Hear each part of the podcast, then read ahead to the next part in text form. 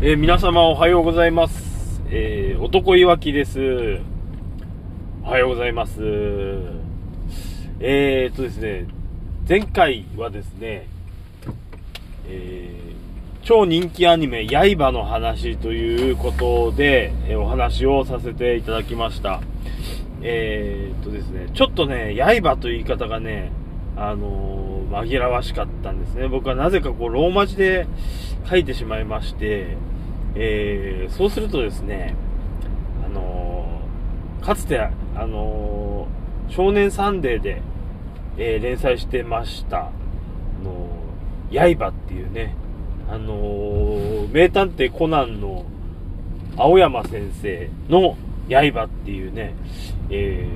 名作の漫画がね、あったんですね。と、どんな漫画だったかなとちょっと思い出すとですね、えー、剣を使って戦う少年の話で、えー、なんかね、鬼丸くん、鬼、多分鬼なんですけど、頭から角生えてる鬼丸くんっていうのも出てきたと思います。えー、でもざっくり内容的には、えっと、サンデーのドラゴンボールみたいな、えー、路線を狙ったことじゃないかなと、えー、思っております。えー、っとですね、世の中ね、ジャンプが全てじゃねえぞっていう、えー、感じをですね、えー、サンデーもマガジンも、やっぱり常にね、こう意地がっぱあると思うんで、出し続けていたと思います。ただ僕が小さな頃は本当にジャンプがもう超絶好調でなんか、え、800万部とか言われてた頃800万部ってすごいですね。800万部？えー、十何人に1人はジャンプ買ってるっていうことですかね。今そんなに発行してるのかちょっとわかんないですけども、えー、そんなすごい時代があったと思います。えー、筋肉マン、セイントセイヤ、えー、ドラゴンボール、えー、ジョジョの奇妙な冒険、それから、えー、男塾、えー、そして、なんでしょうね、アウターゾーンとかね、アウターゾーン。はい。えー、いろいろあったと思います。えー、ただ僕は、えっと、ジャンプ派じゃなかったんですね。えー、っとね、ジャンプ派じゃない人は大体サンデーか、えー、マガジン、先ほども言いました。で、ちょっと、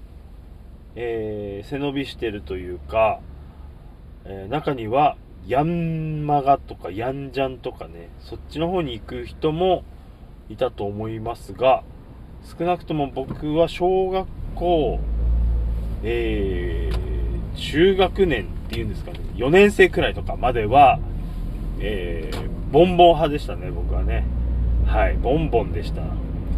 あのー、コロコロよりもボンボンなんですね。えー、ボンボンの方がちょっとね、ちょっと品がないんですよね。なんとなくですけど。これね、ボンボンファンの方に失礼かもしれないですけど、ボンボンの方がちょっと品がない。えー、そしてガンダムの話がとてもよく載ってる。ね。ちょっとこう取り扱うものがコロコロとまた違うんですよね。はい。僕はボンボン派でしたっていうお話です。えー、で、さっき、えー、とですね、まあ、ジャンプの話が出まして、はい。まあ、ジャンプといえば、と言いますか、前回お話しした、えー、鬼滅の刃の方ですね。あの、ローマ字の刃じゃなくて、鬼滅の刃を、えー、まあ、とにかく、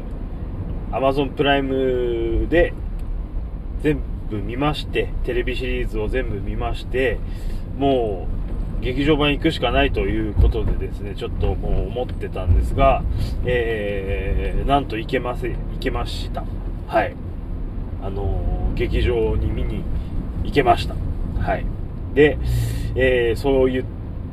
たお話をさせていただきたいのです。感想というかね。はい。ただ、えー、あまりネタバレというかですね、これからね、あのー、見ようという人もいると思いますので、えー、もう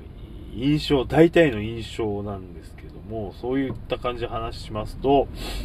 えーとですね、とにかくですね、まあ、見に行ってよかった。まあ、とにかくいい印象なんですけど、何がいいって、えー、全編通してですね、あの、絵の力、絵力がすごい、というのがもうとにかく、えー、ほとんどの時間、絵の威力がすごかったなと思います。で、まあ、クライマックスのシーンね、よりそれが、まあ、ぐんぐんぐんぐん上がっていって、もう、もう大爆発する瞬間っていうのもね、あるんですけども、本当にね、あのー、なんだろう、まあ、CG とかも織り交ぜた、あの、アニメなんだと思うんですが、とにかくその、表現の仕方が、あ素晴らしいなと。で、僕はあのー、鬼滅の刃は、えー、本当にアニメでしか見てないんですね。えー、原作を見てから、読んでから、アニメに行ったって人もいると思うんですけども、僕はこの、こんだけ話題になって、えー、そんじゃ見てみようっていうね、後からちょっと、えー、遅れて乗っかった感じなので、で、しかも、その、幸運なことに、えー、Amazon プライムビデオの方で、まあ、ただで見られるという状況だったので、そのアニメから入ったんですが、まあ、なんせそのテレビシリーズからも、そのアニメの質がすっごく良くて、まあ、音楽とかもね、いいと思うんですけども、あのー、とにかく絵の力がすごいな、というのが、もう、もう本当これのパワーでね、あのーやっぱりその涙の出るようなシーンもやっぱり、えー、よりあの訴えるものがあると思うしもう戦闘のシーンとかのね迫力ものすごいですからね。あのすげえなと。実写でできないことだと思います。はい。やっぱりアニメならではのものなんだなと。で思うのはあの僕らがちっちゃい頃のアニメっていうのは、えー、特に、まあ、原作の漫画が好きだったりするとですね、ちょっとその、なんだろう、絵の絵柄というか、えー、そのタッチがちょっと違かったりとかですね、それはな、まあ、狙ってちょっとタッチを変えてたりすることもあると思うし、その、まあ、なんというかその原作の絵に追いつかないような時もあると思うんですけども、えー、やっぱりその辺がちょっと不安定だなと思うことが、まあ、僕の小さい頃は多々ありまして、特に、えー、キャプテン翼とかね、あのー、なんだかその走ってる絵が、まあ、ちょっと、まあ、しょっぱいと言いますかね、えー、これまた失礼ですね。失礼ですけど言っちゃいますけどね。あのー、なんかあんまりかっこよく見えない時とかもあったり、えー、まあそういうことがね、多々あったと思います。先週はすごくいい絵だったので、今週なんかおかしいなっていう時もね、あったりね、えー、そういうのがあって、まあだからアニメっていうのもまあいいんだけど、絵に関してはなんだろう、納得しきれないっていうことがね、結構あったと思います。あのドラゴンボールとかでさえね、結構、あのー、なんというか定まらない、安定しないなっていうことがあったと思うんですが、えー、鬼滅の刃テレビシリーズに関しては本当に、あの全編通して本当に綺麗で、で、まあ原作の方の絵っていうのも、ちらほら見させていただいたこともあるんですが、えー、なんならその、原作のタッチの、何ですかね、より、その、表現を強めたというか、あのー、なんでしょう、より良くなってるっていうこれも原作者に失礼かもしれません。もちろんね素晴らしい原作あってのアニメなんだとは思うんですがしかも僕がアニメから入ってるからそういう思い込みもあるのかもしれないんですがとにかくその原作の持ち味をより引き出してるような、あのー、タッチだなと思いました、あのー、そういう力がね、えー、すごくて。なんだろう、スタジオジブリのアニメもね見ましたしあのもちろんディズニーのね CG のアニメも好きですけどもあの鬼滅の刃のアニメ、えー、CG 等々織り交ぜつつの手書きもきっとあるんだろうなとってます。セル画かどうかっていうのはね、ちょっとまたそこまで詳しくないんでわかんないんですけども、あのー、うん、アニメの進化した姿っていうのを、えー、見られて、えー、とっても良かったなと、えすごい感動でした。はいでまあそのアニメがアニメとして絵がどうかっていう話はまあそこまでにして、えー、そのストーリー的な話ですけれどもあのー、何がどうなるっていうよりかはその2時間のアニメ映画1本の映画の中で、えー、煉獄さんという、えー、縁柱煉獄京次郎さん、えー、主人公炭治郎たちの先輩、大先輩にあたる、えー、ある意味ゴールドクロス、ゴールドセイントの立場になってると思います。煉獄さんが、えー、まあ、大活躍するんですよね。はい。で、その、テレビシリーズの中では煉獄さんがどういう立場の人かっていうところまでは、見させてもらったんですけども、その、